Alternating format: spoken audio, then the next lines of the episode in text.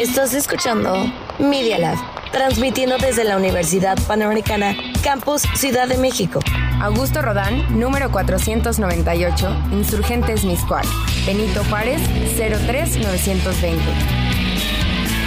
Escuchas Media Lab los hechos, comentarios y opiniones expresadas en este sitio y programas son responsabilidad de quienes lo emiten. Y no reflejan en ninguna circunstancia el punto de vista de la Universidad Panamericana. De sus autoridades y o representantes legales. Diagnóstico Económico, un programa que presenta los temas relevantes de la economía nacional e internacional. Con conceptos que sí entenderás. El doctor Gabriel Pérez del Peral nos trae la receta. Diagnóstico económico.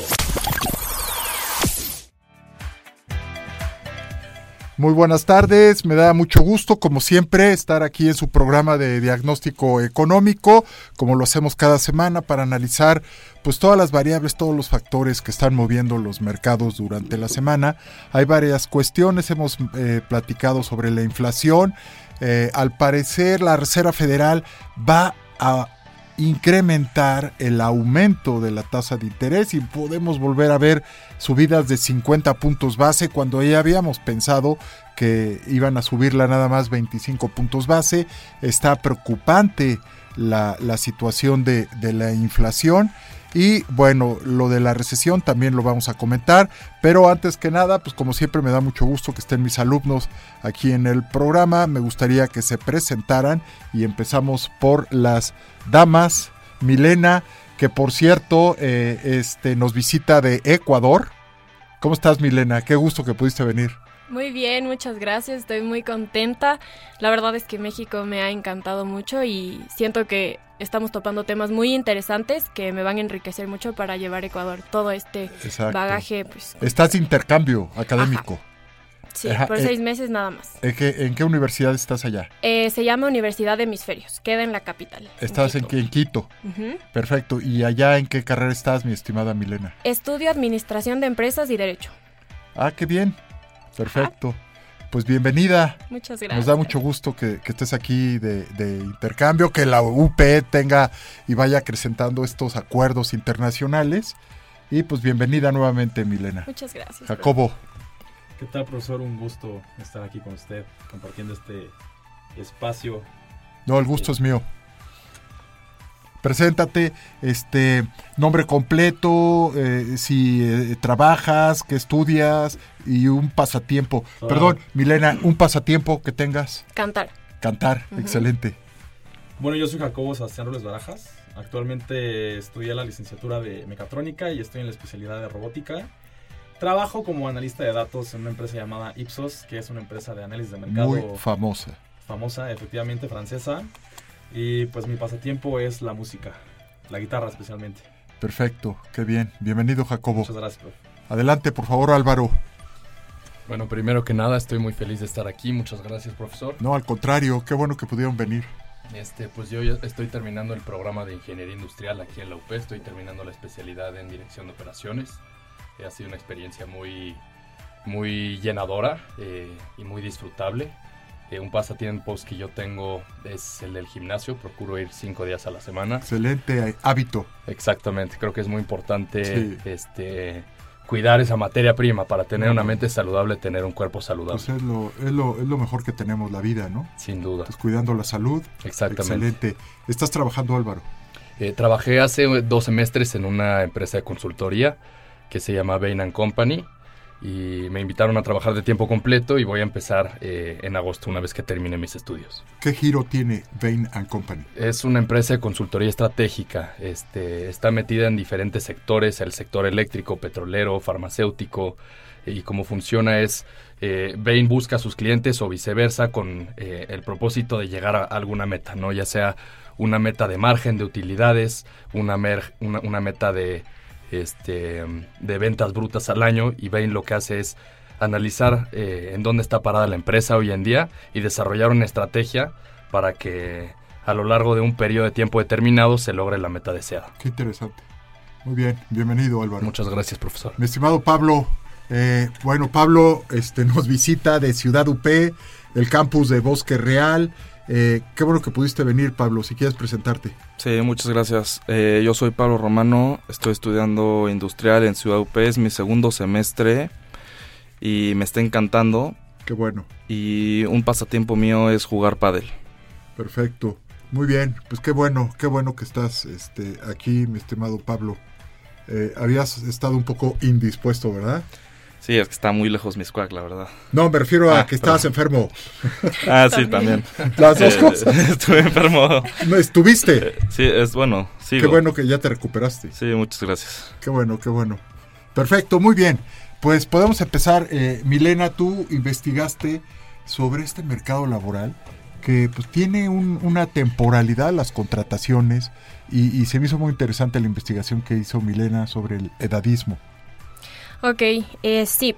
Yo les traigo información sobre el edadismo que es el candado que cierra y traba las puertas del empleo después de los 35 años. Aunque la Ley Federal de Trabajo prohíbe que las empresas discriminen a las personas por su edad, en los hechos todavía existe la instrucción de limitar las contrataciones a ciertos rangos etarios, aunque las vacantes sean en teoría inclusivas. Las cifras de la Encuesta Nacional de Ocupación y Empleo confirman que el mercado laboral castiga la edad. Entre mayor es la persona, menos posibilidad de conseguir un empleo de formalidad tiene. Entre los 25 y 44 años, el 51% de las personas ocupadas tienen un trabajo formal. Entre los 45 y 65, esta proporción disminuye a 45% y después de los 65 cae al 28%. Y las mujeres son las más afectadas con esta barrera. Bueno, muy bien, ahora que es el Día de la Mujer, ¿no? La brecha, ¿no? Una asignatura pendiente en todo el mundo es ir disminuyendo cada vez más rápido esta brecha Total. eh, laboral, esta brecha de género. Muy interesante, muy Sí, interesante, sí, Milena. sí. Eh, Jacobo, eh, tú investigaste sobre este conflicto, ¿no? Los conflictos entre México, Estados Unidos. hubo el fin de semana un, un evento muy, pues desagradable, ¿no? Cu- cuatro, ejecu- Cuatro- cua- cuatro ejecuciones. Cuatro ejecuciones. ¿Verdad? Bueno, me quedé en que estaban secuestrados, pero creo que ya lo confirmaron. Sí, Este, bueno, va- vamos a ver, investigaste sobre esta parte, ¿no? Eh, bueno- Reacciones en el Congreso. Claro. Este, pues justamente eh, Estados Unidos, digo, hemos tenido esta problemática pues ya un poco histórica respecto a lo que es este pues el crimen organizado de México, la referencia de México con Estados Unidos. Y pues justamente Estados Unidos tuvo una propuesta por parte del lado republicano en levantar una este pues digamos una iniciativa para este movilizar ejército estadounidense a territorio mexicano. Esto con el propósito justamente de controlar este, ciertos carteles, que voy a proceder a mencionarlos, que son el cartel de Sinaloa, cartel de Jalisco Nueva Generación, el cartel del Golfo, los Zetas, el cartel del Noreste, el cartel de Juárez, el cartel de Tijuana, los Beltrán Leiva y la familia Michoacana o el cartel de los Templarios. Ok. Este incidente de- fue en Tamaulipas, De carteles. ¿verdad? El, incidente fue en, en Tamaulipas, el de los cuatro estadounidenses, sí, Sí, efectivamente. Fue el fin de semana y este, pues cada vez está más evidente, ¿no? Que al gobernador Amer- Américo Villarreal, pues le dejan muy poco espacio para, para, es- me refiero espacio geográfico para poder gobernar, ¿no? Está arrinconado el gobierno y pues es la asignatura que llevamos ya durante lustros, ¿no? La parte de la inseguridad tan importante, Claro. eh, pues tener una buena estrategia que hasta el momento no la tenemos. El gobierno federal, por supuesto que no ha dado garantías a las inversiones en este contexto del nearshoring, ¿no? Justamente, y creo que es algo también muy importante porque digamos que de cierta manera es una imagen que da el país o el territorio para pues la atracción de pues de inversión extranjera sobre todo. O Exactamente. sea, digamos que es una garantía de seguridad para que pues próximas empresas que no son del país tengan como punto objetivo pues México, Exacto. territorio nacional. Así es. Hay que darle certeza a la inversión. Claro. El dinero busca seguridad. Álvaro, sobre pues esta noticia de la semana pasada, ¿no? Que, que fue la protagonista eh, del anuncio de Elon Musk sobre eh, los cerca de 10.500 millones de dólares de inversión en una giga eh, factory en, Nuevo León. Tú investigaste sobre cómo hay que articular a las pymes, ¿no? Para que sean proveedoras de, de estas grandes empresas. Adelante, mi estimado Álvaro. Es correcto, pues efectivamente es una noticia muy buena para el país. Eh, hubo un poco de, de polémica y de memes alrededor de esta noticia. Este, tan, tan positiva. Actualmente en México existen alrededor de 127 proveedores de Tesla ya para la planta de Texas. Eh, algunos estados que son proveedores de esta planta son Nuevo León, Chihuahua, Coahuila, San Luis Potosí, Aguascalientes y el Estado de México. Y la noticia trata del impacto que tiene este, pues esta nueva, esta nueva fábrica en la proveeduría de México. Eh, se prevé que haya un aumento aproximadamente del 450% este, en eh, fabricantes del sector eléctrico, por ejemplo, En, el sector electrónico, en el sector de autopartes, y pues todas las consecuencias positivas que, que, implican este, pues aumentar la capacidad del país, ¿no? Hablando un poco de empleabilidad, este, de estabilidad social, eh, etcétera. Exacto, entonces 450% de incremento en estas cadenas de suministro, ¿no? Que, que, va a estar en un principio provocando esta, esta inversión de Tesla. Así es. Pues muy interesante. Mi estimado Pablo, tú también estuviste investigando sobre la inversión de, de Tesla, ¿no? Hubo mucha polémica eh, que generó el presidente López Obrador de que no había agua para, para hacer automóviles, lo cual pues se necesita nada más agua tratada, ¿no, Pablo? Sí, es correcto. Eh, sí, uno de los problemas para que Tesla venga a México es que necesitan agua tratada y electricidad. Y eso como mexicanos nos da muchos problemas para resolver oportunidades. Pero el gobernador de, de, Nuevo León ya, ya reveló las cifras que necesitaba Tesla para, para funcionar.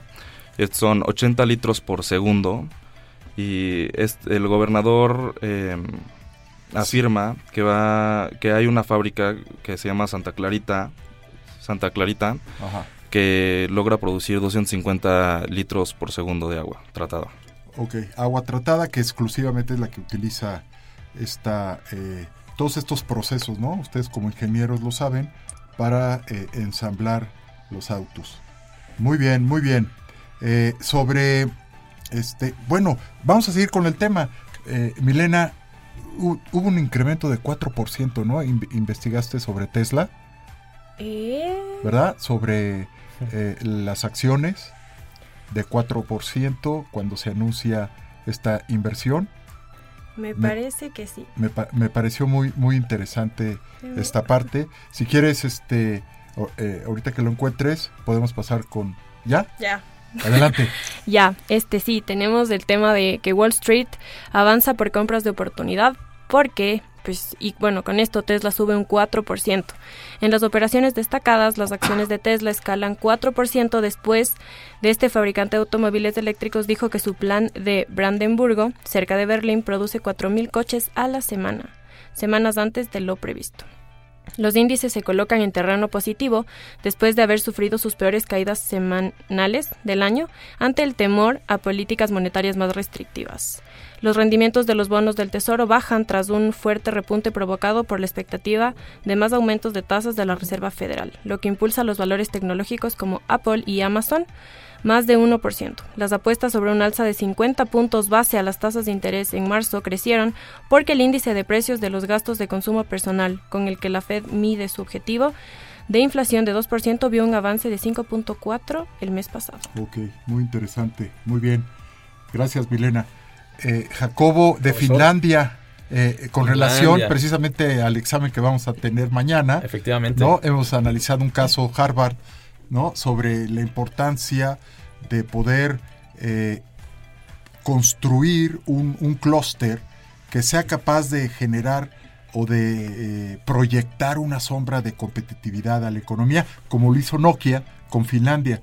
Pero tú investigaste ahora sobre una valla que están poniendo, ¿no? Justo, esto ya tiene relación con otro conflicto que pues también es de carácter mundial, que es la guerra, bueno, la consecuencia de la guerra de Ucrania que bueno, justamente mucha, muchos rusos, muchos nacionalistas rusos están viendo la oportunidad de salirse del país, sobre todo por esta disputa de, de cuestiones ideales, de quién está a favor y quién no está a favor de la guerra, ¿no? Y pues como sabemos, Rusia es un, este, pues por así decirlo, un, un gobierno un poco estricto en ese asunto. Y lo que está sucediendo es que muchos eh, rusos, por así decirlo, están este, migrando a Finlandia. Y esto representa un problema considerable a Finlandia Este, bueno, por el hecho de, pues en general ya tienen como toda su, su economía sustentada. Y lo que están tratando de hacer es justamente construir una valla o inclusive mejorar una valla porque de hecho ya existía una valla, pero solamente impedía como el paso de ganado. Pero ya se está tratando de construir una valla en toda la frontera de Rusia para impedir como este traslado ilegal, por así decirlo, de, de gente, pues de, de, rusos, efectivamente. De los migrantes. De los migrantes. Muy interesante, muy interesante. Álvaro, la parte de eh, este crecimiento de Estados Unidos, el crecimiento que se está dando en Europa, ¿no? Eh, es una investigación que, que tiene, eh, que, tú, que tú viste sobre la salud de la, de la economía global, que está obstruyendo la lucha contra la inflación, ¿no? Lo que estamos viendo es que se está sobrecalentando la economía de Estados Unidos. Está en pleno empleo, está a todo vapor y esto, por eso no está bajando la inflación, ¿no? Como, como se esperaba, Álvaro. Es correcto, es correcto. Pues sí, estamos viendo una actividad muy elevada Creo que eh, la pandemia de COVID-19 vino eh, a meter mucho desorden en las cadenas de suministro mundiales y lo que esto ocasionó eh, fueron retrasos en las órdenes de entrega, se dispararon los precios de la materia prima y ahorita estamos viendo cómo se empiezan a estabilizar las operaciones, sin embargo los costos de operación siguen muy elevados. Este, hay algunos factores económicos mundiales que influyen en el precio de las operaciones eh, y específicamente en la materia prima, como puede ser la guerra de Ucrania y Rusia. Eh, este tipo de eventos mantienen los precios em, elevados, ¿no? Entonces, pues ahorita estamos viendo por parte de la Fed, de Jerome Powell, eh, un incremento en, la, en las tasas de intereses justamente con el propósito de ponerle un poco el freno a esa inflación tan acelerada que estamos viendo. Exacto, exacto. Pues muy, muy, muy oportuno eh, este comentario que está haciendo Álvaro. Eh, mi estimado Pablo Romano, pues tú investigaste mucho sobre cuestiones de deuda pública, de algunas afirmaciones que hizo Moody's sobre los ingresos operativos de Nuevo León, ¿no? ¿Te gustaría comentar algunas de estas investigaciones que hiciste? Sí, claro. Em, como la deuda pública de México ha subido en tiempo reciente, para los inversionistas internacionales es mucho más atractiva pues esta, este nivel de deuda porque es más alto que en su país, entonces pueden meter dinero y sacar más.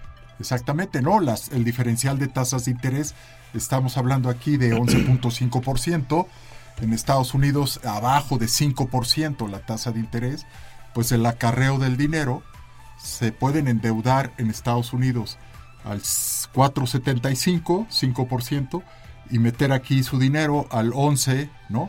Lo cambian a, pesos, por eso se ha estado apreciando el tipo de cambio, por esto que menciona Pablo, y eh, pues negociazo, negociazo, ¿no? Pocos negocios. Endeudate al 5 y, e inviertes y, te da al 11.5% y por eso ha estado creciendo esta tenencia de valores gubernamentales en poder de, extranjeros en nuestro país. Así es. Bueno, nuestro productor en cabina, Bruno, nos está pidiendo que hagamos un corte de estación. Regresamos en unos segundos a su programa de diagnóstico económico.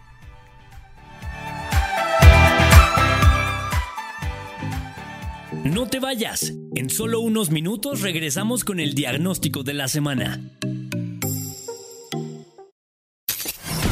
Nosotros hacemos podcast, videos, fotos, notas, programas de radio y más.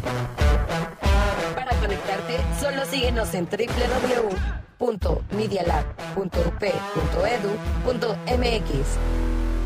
El Laboratorio de Medios de la Universidad Panamericana, Campus Ciudad de México.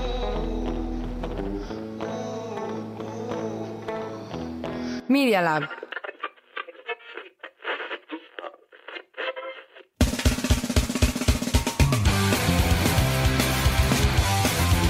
No te pierdas Shuffle Media Lab Punk.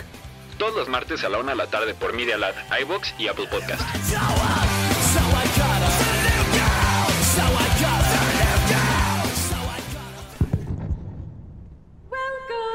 Welcome, welcome, welcome.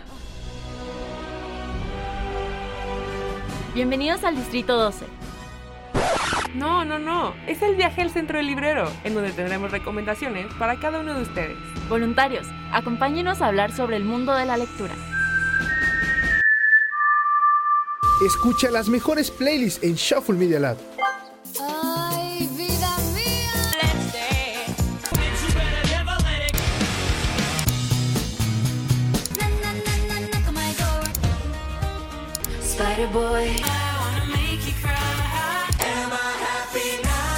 No te pierdas los diferentes géneros que tenemos para ti.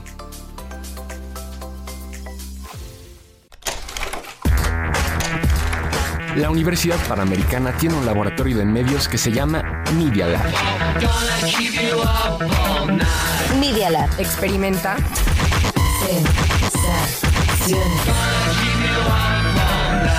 Sensaciones Auditivas.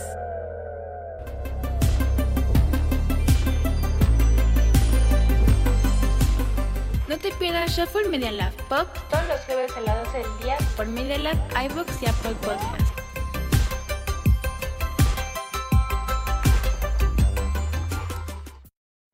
Nosotros estamos desarrollando ideas. ¿Y tú? Escucha Media Lab. Continuamos con su consulta. Diagnóstico económico. Bien, estamos de regreso aquí en su programa de diagnóstico económico. Ya tenemos un nuevo equipo de alumnos que también estuvieron investigando. Me da muchísimo gusto, como les decía al inicio del programa, que estén aquí mis alumnos. Es un programa hecho por los alumnos, para los alumnos. Y bueno, pues me gustaría que se presentasen. Podemos empezar contigo, Julius. ¿Qué estudias? Eh, ¿De dónde eres? Y un pasatiempo. Ähm, estudio Administración y Negocios Internacionales en el octavo semestre. Ähm, soy de Alemania y vine para estudiar aquí toda mi carrera. Y un Bienvenido. pasatiempo es ähm, eh, viajar y conocer eh, nuevos países. Me Qué bien, mucho. Julius. Estás de intercambio académico, ¿verdad? No vino para toda la carrera, entonces ya llevo cuatro años aquí en México. Qué maravilla. Que hablas muy bien español. Muchas gracias. ¿Eh? Qué bien, qué bien. Este, Carlos. Eh, ¿Qué tal? Mi nombre es Carlos García. Actualmente estoy estudiando la especialidad en dirección de operaciones. Y pues yo ya estoy licenciado, yo ya había estado aquí este, antes, eh, pues en mi licenciatura de finanzas. Bienvenido nuevamente, mi estimado. Carlos, un pasatiempo. Eh, pues me gusta mucho el deporte, gimnasio. eh, sí, deportes en general. Sí, vas al gimnasio que una vez o dos a la semana. o- Una vez a la semana, sí. Bueno, muy Nada buenos más. hábitos del deporte. Emanuel, Hola. qué gusto que pudiste venir. Soy Emanuel Levitsky, este, estudio Ingeniería Industrial aquí en Lupe. Eh, actualmente estoy estudiando la especialidad en Dirección de Operaciones. Eh, mi pasatiempo es jugar pádel en los fines de semana. Perfecto, bienvenido. Gracias. Emanuel. Mi estimado Nicolás, Nicolás estudia en el nuevo campus de la Universidad Panamericana en Bosque Real. Qué bueno que pudiste venir, Nicolás. Sí, muchas gracias por tenerme. Em, No, pues un gustazo. Entonces sí, yo soy de Ciudad UP, estudio Ingeniería Industrial, voy en segundo semestre y mis pasa- más pasatiempos son, veo la Fórmula 1 y me gusta mucho el fútbol. Ok, ¿lo practicas o verlo? Eh, no, lo, ¿El lo soccer? practico. ¿Soccer o americano? Soccer. Soccer. Sí, lo Qué bien, qué bien, qué bien, Nicolás. Bueno, muy bien, eh, mi estimado Julius. Pues ahora con este proceso de, de la venta de la filial de Citigroup en, en México, ha habido un éxodo de clientes de Citibanamex. Tú tuviste oportunidad de, de meterte a esas cifras, ¿no? Sí, justo. Em, casi un millón de clientes em, de Citibanamex en el negocio de minorista de Citigroup han cerrado ya sus cuentas. Em, y igual em, 11% de sus cuentas de depósito em, han, eh, había una caída hasta diciembre de 2022. Y, pero que no incluye las pensiones.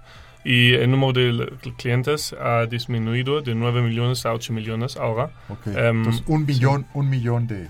eh, ¿Qué se te facilita más? ¿Inglés? ¿Español? Eh, ¿Cuál de los dos? No, sí, en español ¿Prefieres- está bien. ¿Prefieres español? Sí, en español está Ah, bien. pues qué bien. Ujú. Ok. Alemán no les digo, no le digo porque en alemán va a estar. ¿Alguien habla alemán? No. ¿No? Y pues mejor en inglés o en español. Lo que tú quieras. Sí, en español está bien para mí. Perfecto. Entonces un millón, ¿verdad? Un sí, millón un millón que ha bajado y se ve claramente que la orientación de Citibanamex hacia el sector de las grandes inversiones se refleja en la redistribución um, de la participación en el mercado. Perfecto, pues qué interesante. Ahí está el proceso. Parece que ya está definido, ¿no? Este, a una minera, Grupo México, se va esta parte minorista de, del banco, se queda Citigroup con la parte de banca de inversión, con las grandes inversiones, pero es muy probable que el señor Larrea de Grupo México, con la asesoría de Pedro Aspe, eh, pues se queden con, con esta parte del banco tan importante, ¿no? y volvería a ser Banamex. Y Citigroup se queda en el país. Perfecto, gracias Julius. Eh, mi estimado Carlos, este default ¿no? que hubo en, la empresa de, TikTok, si nos quieres comentar. Sí, bueno, este, un neobanco en línea ruso llamado Tinkoff ha cancelado el pago de intereses por 300 millones de dólares, un bono perpetuo. Eh, también los bonos perpetuos me hacen muy interesantes este, en cuanto a herramienta económica. Pero bueno, y aunque no pueda parecer igual y mucho 300 millones de dólares en pues, una economía global o en un banco, pues bueno, igual si se sigue teniendo este problema como de la guerra, de que pues, los ganadores, pues ninguno está ganando, ni Ucrania ni Rusia. Eh, Rusia tiene muchos, este, empieza a tener muchas sanciones económicas, eh, también mucho a los bancos para intentar eh, pues bueno, quebrar esa relación entre empresas rusas, este, personas, etcétera, como que quieren cortar el lado financiero eh, para hacer el mayor daño posible. y Ucrania, pues bueno, perdiendo mucho territorio. sin embargo, pues bueno, también estamos viendo como otras, otros países como la India están sacando mucho, mucho provecho. lo que hacen es comprar gas y petróleo ruso y lo revenden más caro a la Unión Europea, también Turquía, que pues bueno, es este eh, pues, aliado de los dos. Este, están también teniendo mucho, mucho potencial. Y bueno, pues ver qué va a pasar con, esto, ¿no? Ahorita Tinkoff no pudo pagar este bono perpetuo. Eh, y pues ver cuánto, pues cuánto más tarda, ¿no? Que bueno, ya el 24 de febrero que empezó la guerra, ya va más de un año. Y pues bueno. Eh, el 24 de febrero, ¿no? 24 de febrero. un año. Exacto. Y este, pues se sorprendió Putin. Nunca se imaginó que iba a durar tanto. Él pensaba que en unas semanas, que en un par de meses iba a lograr sus objetivos. Eh, lo más probable es que haya estado mal informado, ¿no? Mal asesorado, porque pues le respondió bastante eh, bien Ucrania, ¿no? Que nadie se hubiera imaginado que no eh, iban a tomar Kiev, él dijo que Kiev iba a ser fácil y que y rápido, ¿no? fácil y rápido. ¿Y cuál? No pudo, no pudo tomar Kiev. Y mientras tanto Estados Unidos, la OTAN, sus aliados, pues han estado apoyando, ¿no? Con armamento, con, con, estos, este, eh, sanciones económicas, con estos obstáculos económicos, financieros que, que le han puesto, ¿no? Ha respondido muy bien Europa, se ha desvinculado bien eh, empezando por Alemania, por Europa en general, de la dependencia de energía de Rusia. Estados Unidos lo ha apoyado bastante bien en, la parte de eh, suministro de gas y de petróleo. Y pues ya, ya quiero ver ¿no? la cara de, del sorprendido Putin. No quita el dedo del renglón. Se espera un ataque en primavera, ahora. Y, pues está necio en, Kiev, ¿no? Quiere entrar a Kiev. Muy interesante, muy interesante. Muy bien. Eh, mi estimado Emanuel, sobre, eh, habíamos comentado del mercado de tecnologías de la información, ¿no? Exactamente. Hiciste una investigación sobre eso. Exactamente. Em, las, el crecimiento del mercado de tecnología de información va a crecer tres veces en comparación con el PIB nacional. Esto porque las empresas em, desde varios años están em, experimentando nuevas etapas para digitalizar sus empresas y esto, que, esto lleva a una mayor inversión en todos los servicios de, telecomunicación. Em, como dice el World Economic Outlook del Fondo Monetario Internacional, siendo optimistas el PIB crecerá del 4% en 2023. Sin embargo, em, el servicio de TI van a crecer un 12%, ¿no? según las mismas fuentes.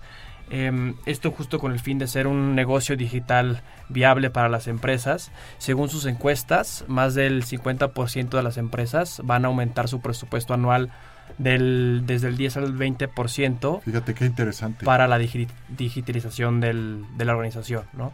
Entonces están optando mucho em, en ese sentido. Igual ahorita vemos en últimamente que la, la, inteligencia artificial está tomando un paso muy muy rápido y impactante en la economía. Entonces podemos ver que los servicios de, telecomunicación en, en, América Latina sobre todo van a establecer em, una igualdad de infraestructura este, en los próximos años, sobre todo en la generación de una red 5G para mejorar em, un segmento corporativo eh, con buena comunicación. Eh, la única cosa que va a carecer es un poco es el, el consumo de, equipos, ¿no? O sea, em, móviles y todo lo que es hardware principalmente eh, va a crecer solamente el 1% según estas estadísticas eh, en 2023. Perfecto. Entonces, el, pues principalmente la telecomunicaciones. Ahí estás, muy bien, pues ya te metiste a cuantificar esta eh, corriente en que ya lo hemos comentado en clase, ¿no? Empresa que no se digitalice, empresa que no se transforme alrededor de la tecnología, pues no, no, no va a sobrevivir, ¿no? Es un hecho. Y esto es a partir de la pandemia. Exactamente. ¿no? Del, de marzo del 2020, eh, concretamente primero de enero del 2021. Eh, y, ahí está, cuantificado todo lo que está sucediendo, ¿no? Cómo, cómo va a crecer el mercado de tecnologías de la información. Pues qué interesante, qué bien, ¿eh? eh no sé si quieran comentar algo sobre lo que han dicho. Eh, si no, Nicolás, tú te metiste a estas pérdidas que puede tener Alemania por el cambio climático, si nos quieres comentar. Sí, es algo muy preocupante. Em, sí, se, estima que las consecuencias de los cambios, del cambio climático em, va a salir en 900 millones de euros a Alemania para el, para el año 2050. Ok. Y justo hubo una investigación presentada el, este lunes en Berlín y fue dedicada a mostrar los costos económicos actuales y potenciales de la crisis climática para Alemania. Qué interesante. Pues ahí está, ¿no? Muy bien. Eh, seguimos con, mi estimado Julius y con el tema de Tesla sobre esta nueva generación de, autos, ¿no? Que pretende eh, ensamblar en nuestro país eh, Elon Musk. Si quieres comentarnos. Ähm, sí, justo. Previa la producción de baterías de equipo ähm, especial y desarrollo científico y también en otros estadios del país para uh, producir allá en Monterrey, en Nuevo León. Y um, justo um, va a haber 35 mil nuevos empleos directos y indirectos y este estado se va a convertir en el nuevo Silicon Valley, probablemente de México. Sí, sí, sí. Y, sí, es muy, muy, muy, muy cierto. Suscribo lo que estás diciendo, ¿no? Esta eh, eh, aparición de paulatina de los clústeres en, Nuevo León, ¿no? Eh, y de hecho, Tesla, como lo hemos comentado en clase, pues ha estado buscando, estuvo buscando acercarse a, a un clúster precisamente para aprovechar esta información ya sistematizada, todos, todo el tratamiento del gobierno hacia el conglomerado de empresas, pues le, ahorra muchos costos a, Elon Musk. Entonces, pues ya habíamos comentado que ya estaba tomada esta decisión desde el año pasado y pues 35 mil para empezar, ¿no? 35 mil empleos directos e indirectos, ¿no? Que, se, que se está dimensionando que va a generarse igual um, aprovechando también el Tratado de Libre Comercio. Ah, importantísimo. Eso es muy importante. muy importante para la población. Eso es muy importante, Julius. Eh, hay unas cláusulas en el tratado, en el TEMEC, antes Tratado de Libre Comercio, en donde eh, se especifica el contenido regional para poder exportar libre de aranceles. Entonces, esto que trae eh, Tesla y otras inversiones que están llegando al país, atraídas por lo que bien dices del TEMEC, pues trae aparejados proveedores, trae aparejados eh, sus suministros precisamente para cumplir las cláusulas del contenido regional aquí en nuestro país y poder aprovechar eh, todas las ventajas del TEMEC, ¿no? Sí, como también eh, muchas empresas eh, chinas también se estaban justo enfocando en los últimos años en el mercado em, aquí en México y en el último año había hasta un crecimiento de 64.9% em, en el sector automóvil em, manufacturero. Sí. Exactamente, Julius. Pues muy, muy inteligente, muy bien.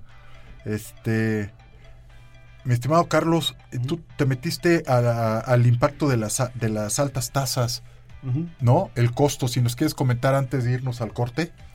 Sí, claro, pues bueno, este parece ser que ya tienen eh, pues en la economía mundial una forma como de atravesar crisis, que bueno, primero es este apoyando, inyectando dinero a la economía, y bueno, eso después, como sabemos, trae inflación, entonces empiezan a, a intentar reducir esa inflación lo, lo más posible, de, de forma eh, paulatina suben las tasas, y bueno, con- se controla la inflación y pues ahí ya la crisis está terminada. Esa es la idea. Esa es la Pero idea. Esa falta la idea. mucho para eso todavía, Falta ¿no? mucho, falta mucho. Es- estamos en proceso todavía.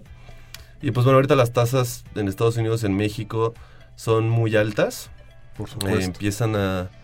a- la, la inflación está pues un poco disminuyendo. Pero no, muy- muy menos de lo esperado. Menos de lo esperado.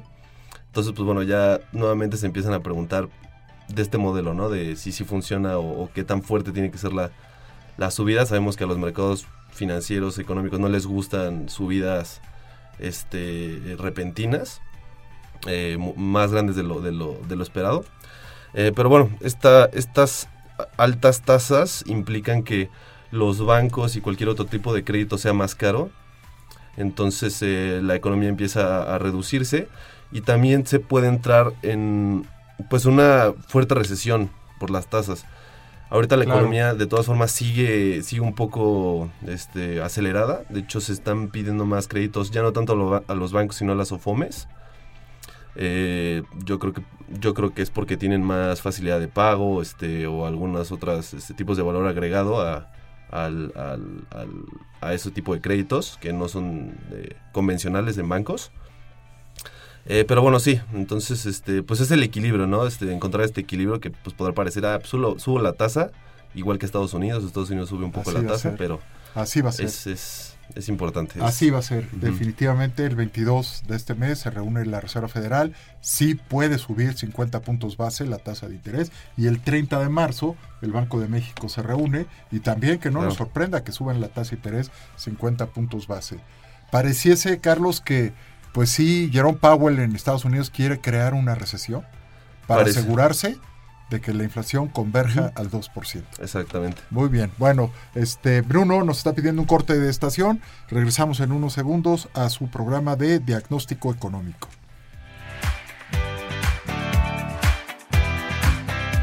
No te vayas. En solo unos minutos regresamos con el diagnóstico de la semana. Nosotros hacemos podcast, videos, fotos, notas, programas de radio y más. Para conectarte, solo síguenos en www.medialab.up.edu.mx. El Laboratorio de Medios de la Universidad Panamericana, Campus Ciudad de México.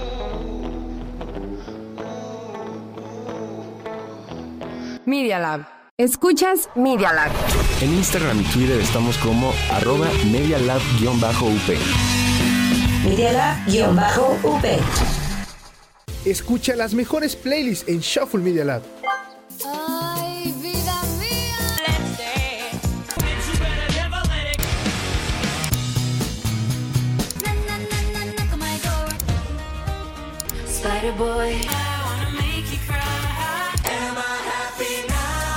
No te pierdas los diferentes géneros que tenemos para ti.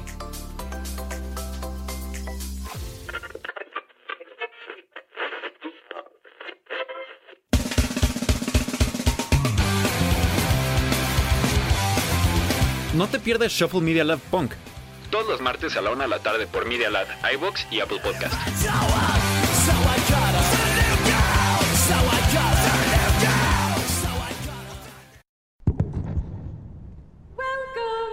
Welcome, welcome. Bienvenidos al Distrito 12. No, no, no. Es el viaje al centro del librero, en donde tendremos recomendaciones para cada uno de ustedes. Voluntarios, acompáñenos a hablar sobre el mundo de la lectura. Nosotros estamos desarrollando ideas. ¿Y tú? Escucha Media Lab. Continuamos con su consulta. Diagnóstico económico. Perfecto, estamos aquí de regreso en su programa de diagnóstico económico. Está con nosotros Diego. Qué gusto este, tenerte aquí. Si quieres presentarte, qué estudias, eh, si trabajas y un pasatiempo. Claro que sí, muy buenas tardes, profesor. Gracias por la invitación. Eh, soy Diego Urbano Ortega. estudio la maestría de ciencia de datos. Eh, actualmente trabajo en una consultoría de, sobre ciencia de datos, exactamente, y machine learning.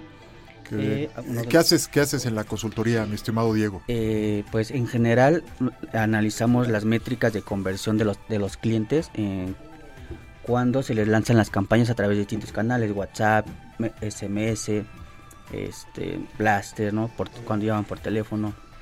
Entonces vemos justo esa efectividad que tienen los clientes al recibir algunos de los productos que ofrece Grupo Salinas. Qué interesante, qué interesante, Diego. Tú investigaste sobre esta controversia eh, comercial que se está presentando en estos días sobre el maíz transgénico, ¿no? Así es. Si quieres comentarnos. Sí, claro, la semana pasada se lanzó un decreto, ¿no? En donde se instruye la dependencia eh, se instruye perdón, a, dependencias e entidades del gobierno para que se abstengan de adquirir, utilizar e importar maíz transgénico. En este caso, pues el secretario de Agricultura de Estados Unidos opina que la trayectoria biotecnológica de México no se basa en la eh, principal, eh, digamos que base del TEMEC. ¿no? Sin embargo, el gobierno de México pues lo que justifica es que no habrá alguna alteración económica respecto a, esta, a este decreto. Ok, pues muy interesante. Milena, sobre la inversión extranjera enfocada en qué sector económico investigaste. Investigué que la inversión extranjera en México se concentra en las manufacturas. El principal sector en el que entran a México los capitales extranjeros es en el de las manufacturas del total de la inversión extranjera directa. Los transportes y servicios financieros son otros de los rubros más atractivos para la inversión extranjera. Casi 4 de cada 10 pesos de inversión extranjera directa que entraron al país se dirigieron al sector de la manufactura, especialmente la producción automotriz, eléctrica, electrónica y de transformación del hierro y del acero. Otros sectores atractivos para los capitales extranjeros durante el 2022 fueron de los transportes, servicios financieros, medios masivos y comercio. Muy bien, muy bien. Entonces ya estas cifras de inversión extranjera directa ya traen el nearshoring y por lo menos de los 38.500, 38.500 millones de dólares del año pasado, se están estimando ya 22 mil millones en el 2022 de, del nearshoring, estas nuevas inversiones. Muy bien, muy interesante. Jacobo, un consulado Profesor. un consulado en innovación. Un consulado en innovación en Mumbai. A ver, Está, muy, está muy interesante esta investigación que hiciste. Sí, claro. Este, bueno, esta es una oportunidad muy importante para México porque, bueno, justamente el, el, este, el secretario de Relaciones Exteriores, ¿sí se le llama así? Bueno, sí se le denomina así el puesto. Sí, este, claro, claro. Bueno, Ebrard, eh, pues justamente tuvo negociaciones. El canciller. El canciller, justo, este, tuvo negociaciones con, con India en Mumbai justamente para abrir un consulado de innovación sobre todo para impulsar cuestiones de farmacéutica, alimentación y este tipo de sectores en los que, pues claro que India tiene una, un referente, o más bien India es un referente en cuanto a, la innovación tecnológica. Claro. Y bueno, esto claro que puede, este, pues desarrollar y impulsar mucho la, la oportunidad para México, para pues justamente conseguir pues todas estas nuevas tecnologías y justamente encontrar nuevas oportunidades dentro de este mercado que es tan amplio. Exacto. Y aprovechar, ¿no? Todo este, todo este desarrollo.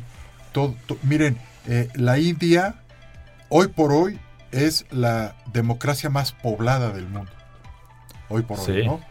China no es una democracia, es el país más poblado, 1.300 eh, millones de seres humanos, pero la, la India está aprovechando mucho este mercado que está dejando el conflicto de Estados Unidos con China, en donde ya no quieren saber nada de las cadenas de suministro en, China y se está aprovechando mucho la India. ¿no? Y en el offshoring, que ya lo hemos comentado, pues ya los, por ejemplo, los call desk eh, que pusieron los corporativos en la India, pues fue un, una, eh, uno de los primeros pasos para avanzar en esta parte de innovación tecnológica. Perfecto, muy, muy interesante. Eh, mi estimado Pablo, sobre esta eh, declaración que hizo Moody's sobre Nuevo León de, de los ingresos operativos, eh, creo que estuvo muy interesante. No, no sé si quieras comentarnos, Pablo. Sí, claro. Em, bueno, pues, ante el anuncio de Tesla, ¿no? Sí. Em, que aumentarán los ingresos operativos en Nuevo León. Lo declaró pues esta consultoría, esta calificadora Moody's. Sí lo tengo. Em, si quieres. Este... Como ya sabemos, Tesla viene a Nuevo León desde el primero de marzo. Avisó que, que ya era seguro que venía, que se iba a Nuevo León. Esto va a ayudar mucho al crecimiento de Nuevo León, obviamente, por los empleos y oportunidades que va a proporcionar. Y aquí saqué, aquí con la noticia viene una gráfica que dice estados con mayor monto del Fondo General de Participaciones en 2022 Nuevo León tiene 37.524 y eso eso va a subir obviamente si es que si es que entra Tesla en Nuevo León. Pero, pero por supuesto. Entonces, eh, en este Fondo General de Participaciones, eh, el estado que más recibió el año el año pasado fue eh, Domex, el Estado de México con 109 mil 156 millones de, de pesos, ¿no?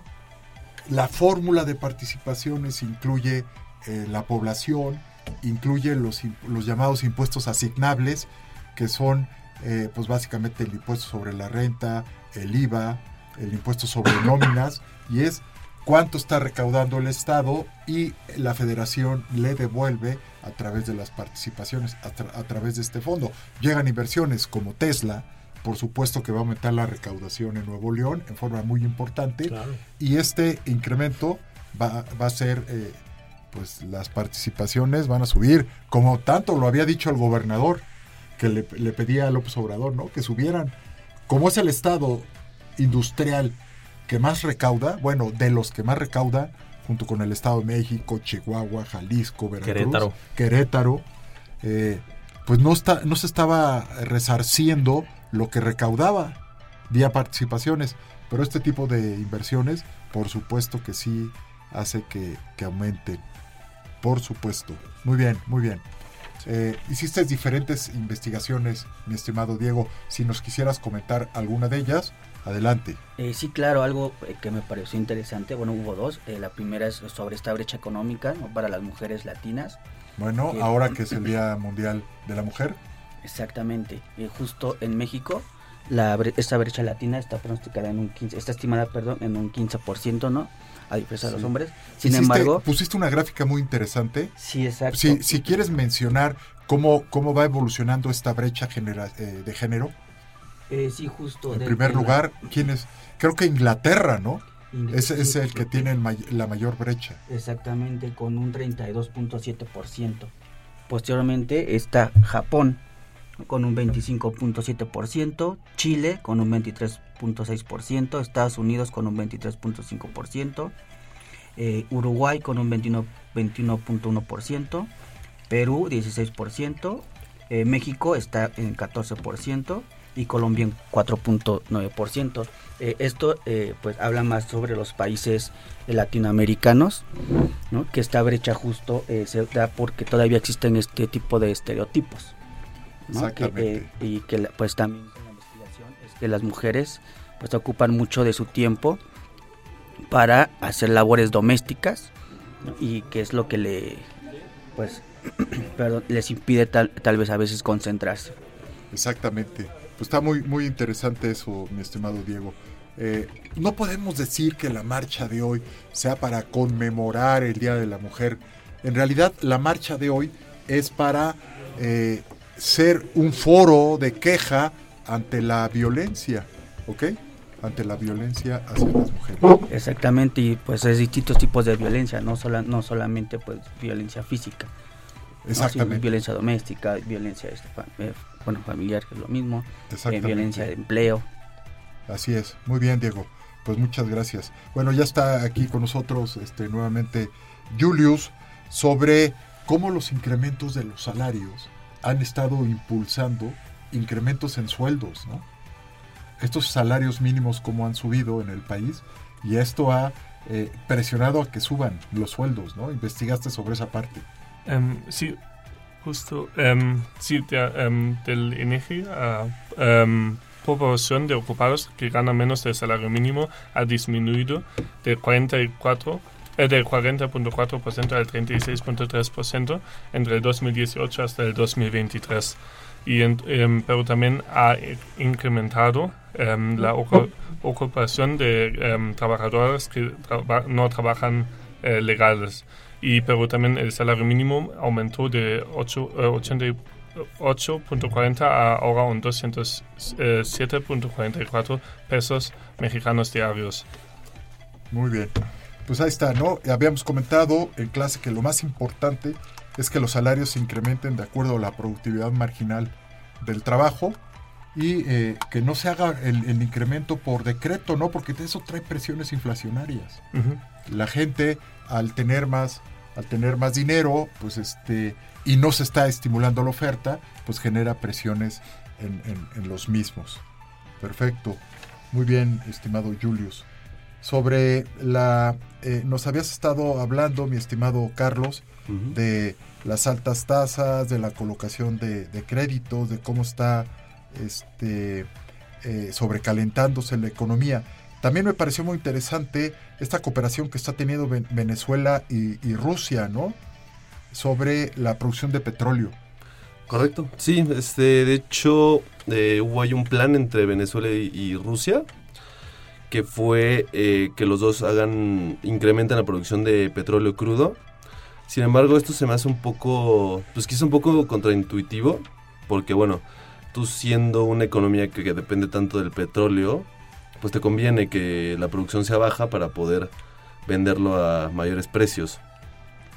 Eh, sin embargo, me parece que es más bien como por un mercado interno que- que incrementan esta producción más que para pues, comercio internacional también por las sanciones de Rusia, este, en Venezuela eh, hay un par de bloqueos, este, y también pues China también tiene mucho que ver, ¿no? En esa, este, pues en ese bloque económico.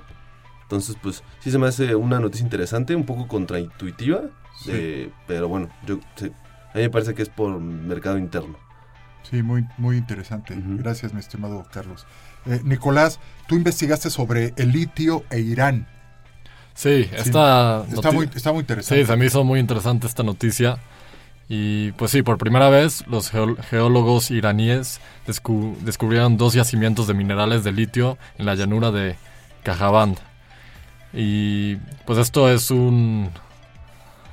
O sea, el litio es un recurso limitado y altamente demandado en todo el mundo, con las reservas estimadas en 8.5 millones de toneladas de mineral. Y este de- descubrimiento podría ser un gran paso adelante para la industria minería iraní y para la economía del país. Qué interesante, Nicolás. Sí, muy interesante. Qué bien, qué bien, qué bien. Perfecto. Eh, Emanuel, sobre la recaudación del impuesto sobre la renta.